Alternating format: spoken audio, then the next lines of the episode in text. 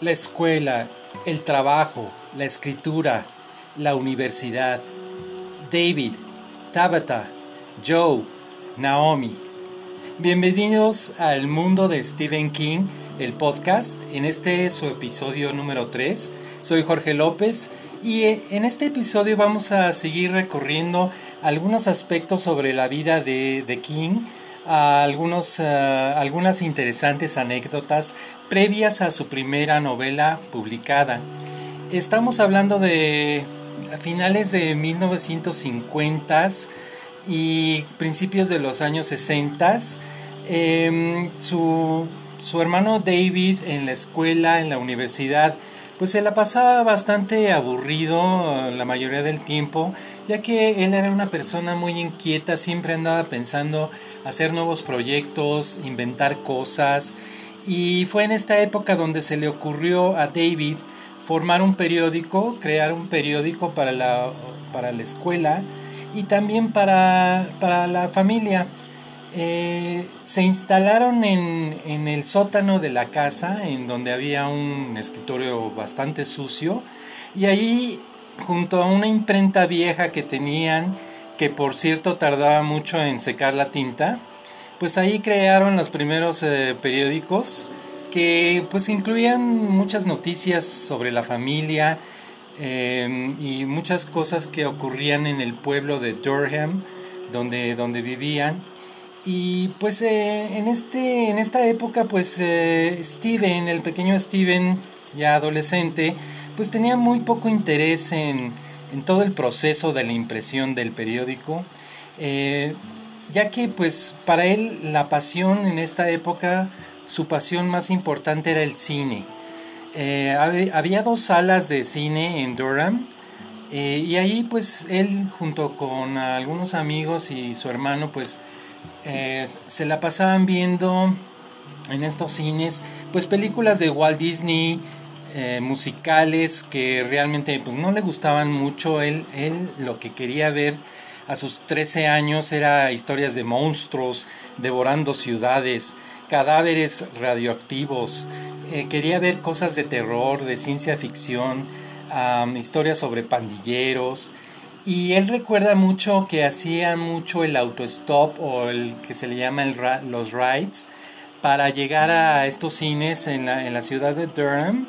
Y recuerda mucho uno de sus cines favoritos que era el Ritz, donde cada semana mostraban películas de terror, eh, principalmente de los estudios Universal, y algunas eh, películas basadas en historias de ah, Edgar Allan Poe como El Cuervo, por, por, ejemplo.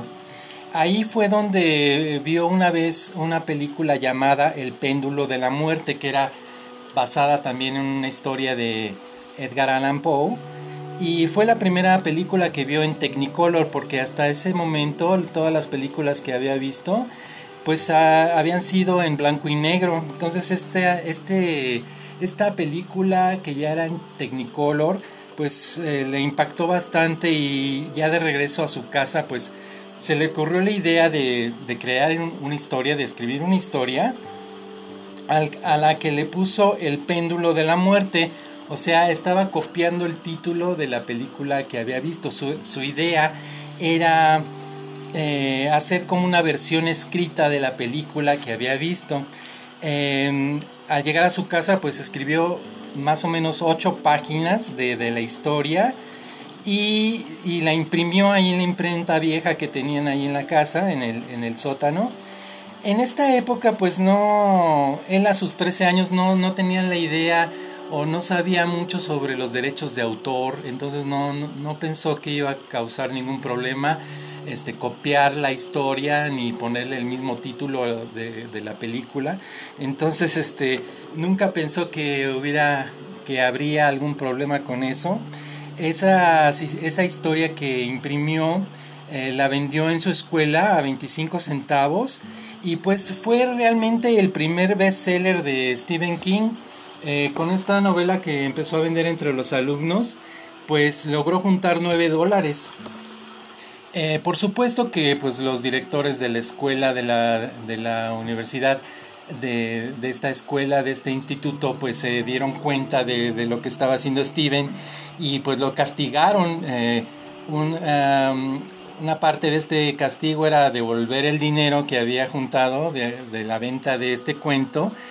Y el director eh, junto con una maestra, de la escuela pues vieron que realmente Steven tenía ese, ese talento para escribir.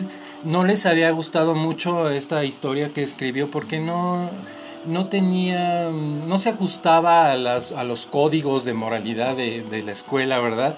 Entonces le hicieron ver em, que lo podían canalizar con alguien que, le enseñara a escribir y pues lo, lo, metieron a clases de literatura, tomó también clases de narrativa y de poesía y el director lo encaminó hacia un, director de un semanario, de una revista de la propia escuela que se llamaba John Gould.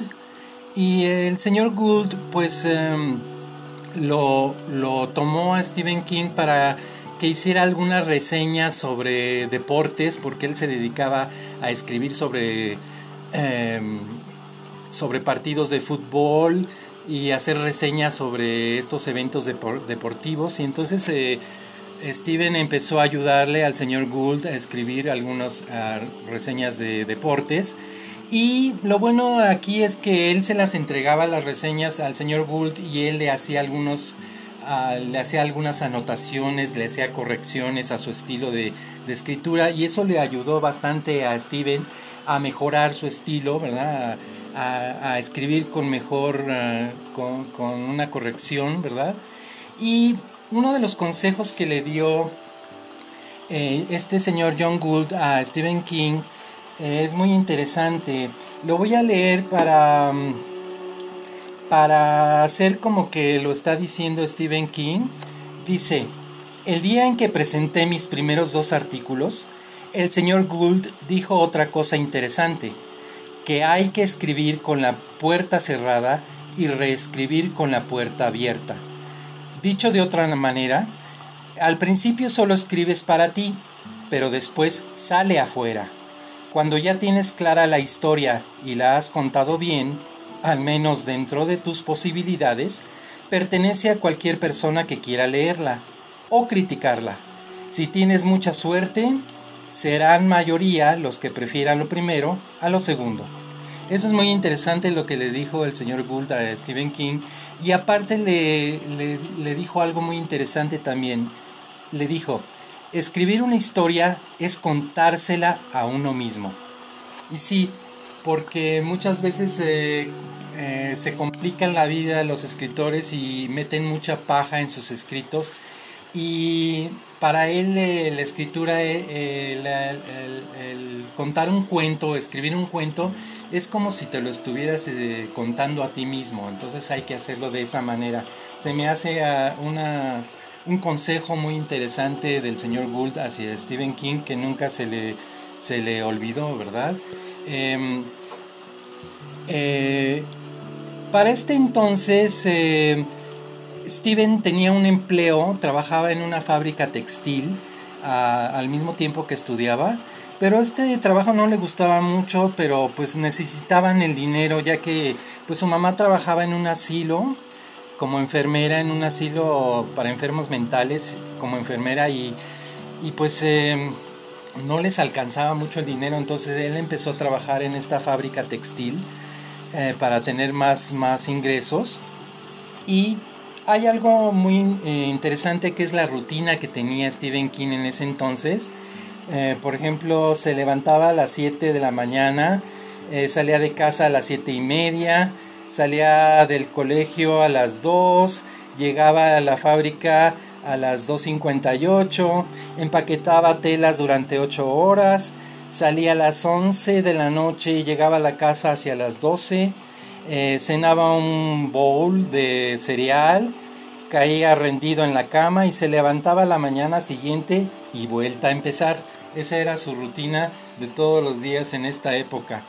Em, em, ya estábamos hablando del año de 1969, o sea, finales de los 60, eh, pues estaba para ajustarnos un poco a la época, pues estaba el movimiento hippie comenzando, estaba en, la música, se escuchaba Creedence Clearwater Revival, eh, se, escuchaba también a Kenny Rogers, eh, ya había muerto Martin Luther King y Robert Kennedy, em, pero eh, Janis Joplin, Jim Morrison, Jimi Hendrix, John Lennon y Elvis Presley todavía seguían vivos y seguían activos en, el, punto máximo de, sus carreras en este año de 1969.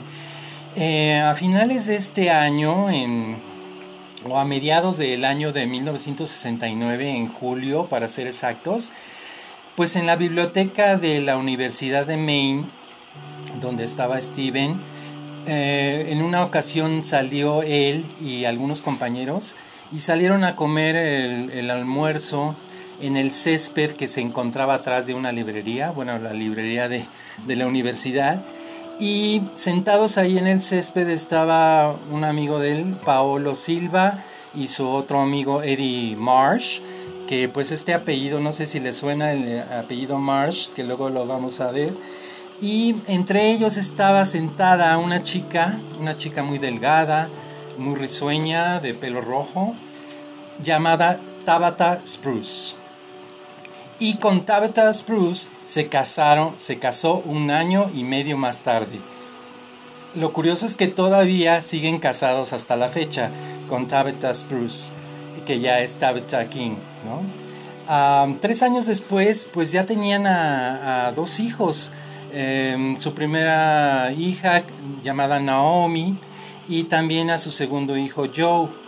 Em, hay una anécdota muy interesante y, muy simpática de cuando estaba a punto de dar a luz Tabata em, a Naomi, a su primogénita, y ya que estaba a punto de dar a luz, Stephen King no estaba, no estaba ahí, estaba Em, viendo una película en un autocinema con con un amigo y fue algo simpático porque como saben pues en esa época no teníamos este, celulares ni forma de comunicarnos tan fácil como ahora entonces este estaba Stephen King viendo la película y de repente por el altavoz por el altavoz del cine del autocinema se escuchó una voz que le dijo o que dijo se le ruega a Stephen King que vuelva a su casa inmediatamente. Su mujer está a punto de parir. Entonces es una anécdota un poco simpática sobre, sobre el nacimiento de su primogénita, eh, primogénita Naomi. Y pues eh, ahí este, pues ya tenían a sus dos hijos.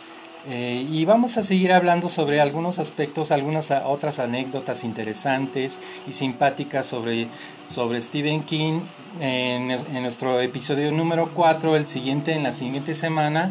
Vamos a hablar sobre pues la primera vez que, eh, o la, la vez en que Stephen King consiguió su certificado de maestro Em, los problemas económicos que tuvieron, eh, ya, teniendo dos hijos. Em, y vamos a hablar, vamos a conocer a una misteriosa chica llamada Carrieta White. Eh, soy Jorge López y entonces los espero la próxima semana en el episodio 4 de El mundo de Stephen King donde seguiremos hablando de anécdotas y ya nos adentraremos mucho en, su obra literaria, en sus, primeros, en sus primeros libros, en su primera novela publicada y toda esa carrera que inició con esta novela, su primera novela y pues todo, todo el recorrido hasta, hasta la actualidad, ¿verdad? Entonces espero, los espero pronto en, en la próxima semana en este su podcast, en el número 4 y que se la pasen muy bien. Hasta luego. Bye.